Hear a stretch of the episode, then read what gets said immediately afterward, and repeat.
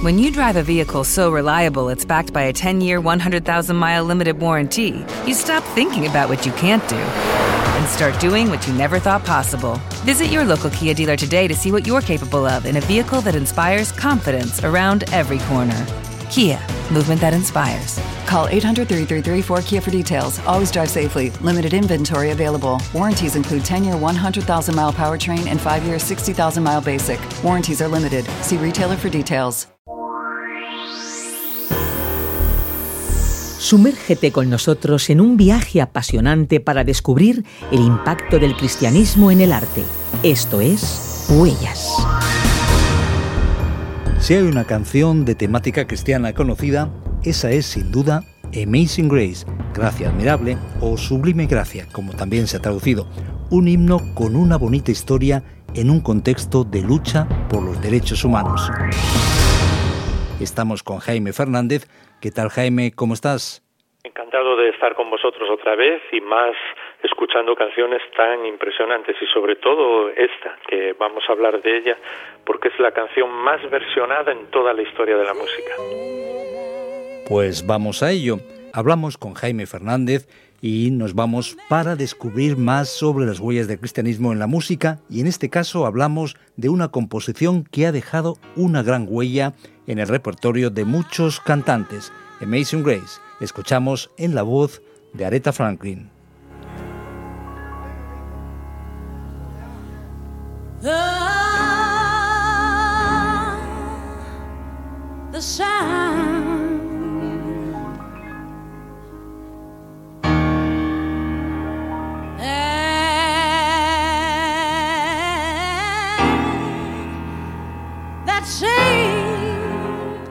Amazing Grace tiene una letra muy profunda, compuesta con un trasfondo muy especial. Jaime, ¿cuál es el origen de esta composición? Pues es una composición de John Newton. Eh, quizás a mucha gente le pueda asombrar, pero es una canción que está de actualidad porque John Newton era un traficante de esclavos sencillamente compraba eh, personas de, color en, África y las llevaba a Estados Unidos, sobre todo a Inglaterra, eh, más que nada, y a otros lugares, pues sencillamente para comerciar con ellos. Y eh, ese era su, su estilo de vida además un estilo de vida absolutamente corrupto. Cuando él habla en cuanto a las cosas que, que hacía o su manera de, de vivir nos escandalizarían incluso en el día de hoy en cuanto a placeres, eh, sexo, eh, maldad, todo lo que uno pudiera imaginar.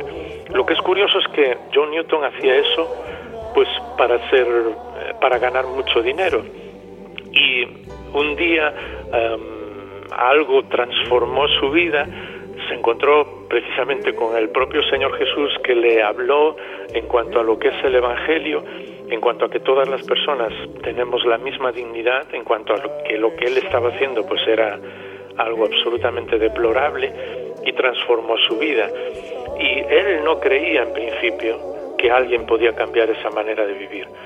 Incluso pensaba que había hecho tantas barbaridades, había matado tantas personas, eh, había destrozado la vida de tantas personas que él jamás sería digno de que alguien le perdonara pero supo que Dios le perdonaba y fue cuando compuso Gracia Admirable.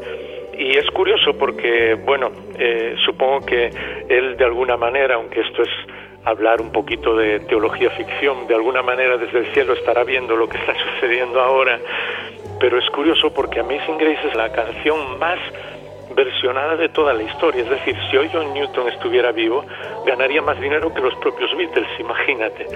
Por una canción que compuso hablando de cómo Dios transformó su corazón. Por eso cuando él dice que, es una gracia admirable porque Dios le perdonó y que perdonara aún, eh, utiliza una palabra en inglés que no tiene traducción en español porque tiene que ver con alguien deplorable, denunciable, desgraciado, que lo tiene todo, absolutamente todo para que nadie le perdone, pero que la gracia admirable de Dios le perdonó. Y yo creo que ese es un poco el, secreto de, la canción, eh, por qué tantas personas la han hecho propia esa canción y la han cantado, porque es una canción sencillamente para saber que Dios puede perdonarnos y, está expresada de una manera absolutamente impresionante. No tenemos mucho tiempo para hablar de toda la letra de la canción, pero hasta la, última idea que tiene la canción, al final de todo, eh, John Newton dice que aunque estuviera miles de años cantando en el cielo, eh, no, no, no, llegaría nada comparado con, con, el perdón que Dios le dio. Dice que, que, que, todavía podría empezar a cantar otra vez al saberse perdonado. Es, es una canción impresionante, sin ninguna duda. Sin duda, Amazing Grace es ante todo un himno presente en los himnarios y cancioneros de iglesias cristianas de todo el mundo, pero pasó a escucharse en todas partes, incluso en películas y series y en las voces de las personas que quizás no necesariamente profesan la fe cristiana. También ha inspirado a otras canciones que incluyen parte de su letra o melodía.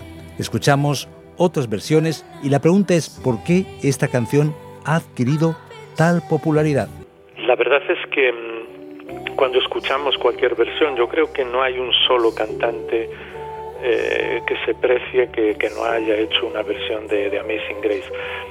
En primer lugar, por su simplicidad.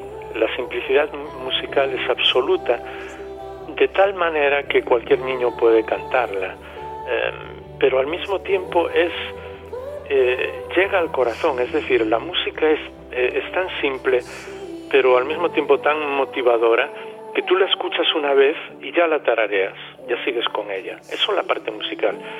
Pero lo que realmente le ha impresionado a la gente es la letra que tiene, porque es una canción que fue compuesta por el corazón, con el corazón. John Newton expresó su vida entera ahí.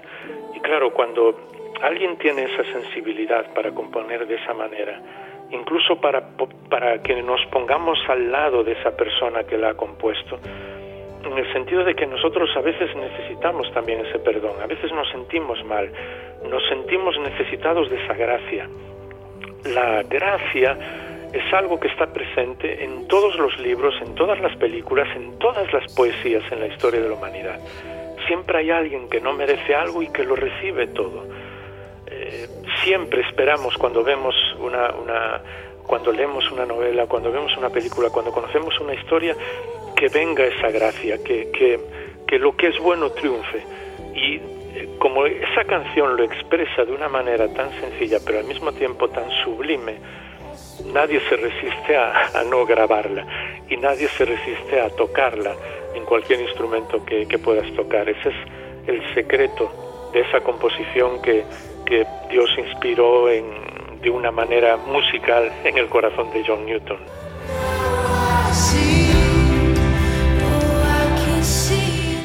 Observando lo conocida que es esta melodía y su letra, quizás estemos ante una evidencia de esa eternidad que hay en los corazones de las personas, como un clamor, aunque consciente por la gracia y el perdón de Dios. ¿Qué más lecciones nos deja este fenómeno musical? Pues nos deja una muy clara y es que las historias personales, lo que está compuesto con el corazón porque uno ha vivido esa situación, es lo que permanece. Pero no solo en la música, en todo. Hoy tenemos, digamos, música de mejor calidad que en ningún momento de la historia de la humanidad.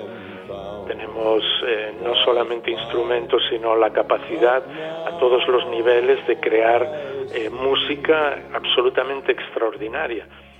Pero las canciones no perduran en el tiempo, porque pueden ser muy buenas musicalmente, incluso hasta sus letras, pero no resisten al paso del tiempo por una razón, porque no, está, no son vivencias, no están compuestas con el corazón. Cuando vivimos algo, y lo escribimos en un libro, en una canción, en una obra de arte. Eso es lo que permanece. Esa es la razón eh, por la que Amazing Grace y otras canciones eh, parecidas siguen en el corazón de las personas, porque nacieron en el propio corazón y son un reflejo de lo que Dios hace en la vida de las personas. Los clásicos, por ejemplo, pero no solamente gente como Bach, que eran profundamente creyentes, sino también Beethoven, o incluso algunos de los clásicos con una vida más disoluta, entre comillas, como podía ser el caso de Mozart, todos ellos colocaban en sus partituras, el caso de Bach era muy obvio, al principio de la partitura, ayúdame Jesús, y al final, cuando terminaban de escribir una obra, Soli Deo Gloria, una frase en latín, solo a Dios sea la gloria, porque sabían que la música, si llegaba al corazón de las personas, es porque salía del corazón de Dios, había salido del corazón de Dios. Por eso cualquier cosa que hagamos, que vivamos, si realmente lo vivimos con todo nuestro ser, es cuando trasciende. Y no tiene por qué ser una, una canción como Amazing Grace. Cualquier cosa que hacemos, cualquier persona que nos está escuchando ahora, por más sencillo que crea que es, cualquier situación tiene trascendencia eterna cuando hacemos, cuando la vivimos con todo nuestro corazón y con toda nuestra vida. Maravillosa gracia, qué dulce suena. Gracia que salvó a un miserable como yo. Una vez estaba perdido, pero he sido hallado. Era ciego, pero ahora veo.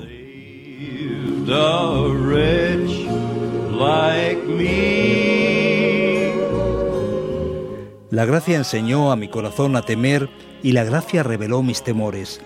Qué precioso fue que la gracia apareciera en la hora que creí por primera vez la experiencia de John Newton, también la nuestra, ¿qué aprendemos de la gracia de Dios? Pues que Él puede rescatarnos, rescatarnos del lugar más profundo al que hayamos caído. Eh, a veces nos sentimos perdidos, sabemos que nuestra vida no tiene sentido y esa no es una mala sensación, todo lo contrario, puede venir de Dios mismo para que nos demos cuenta en dónde estamos.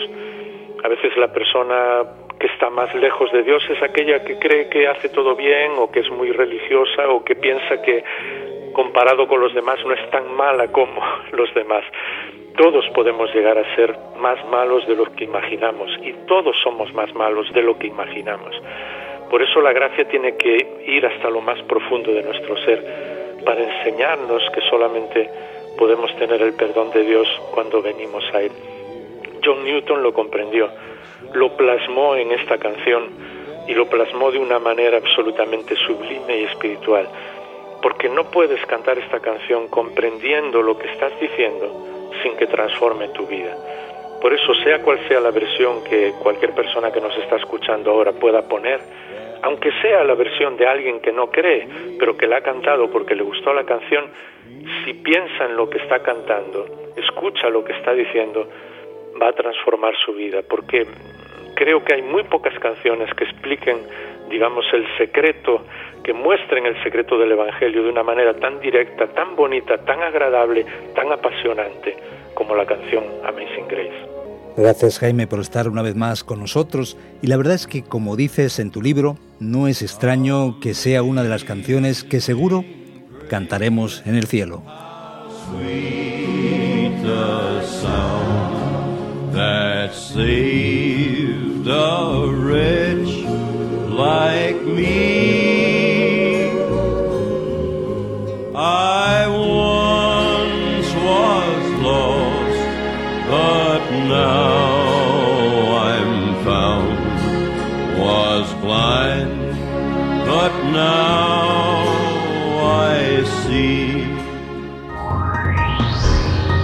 Has escuchado Huellas un programa producido por Radio Encuentro en colaboración con el Consejo Evangélico de Madrid.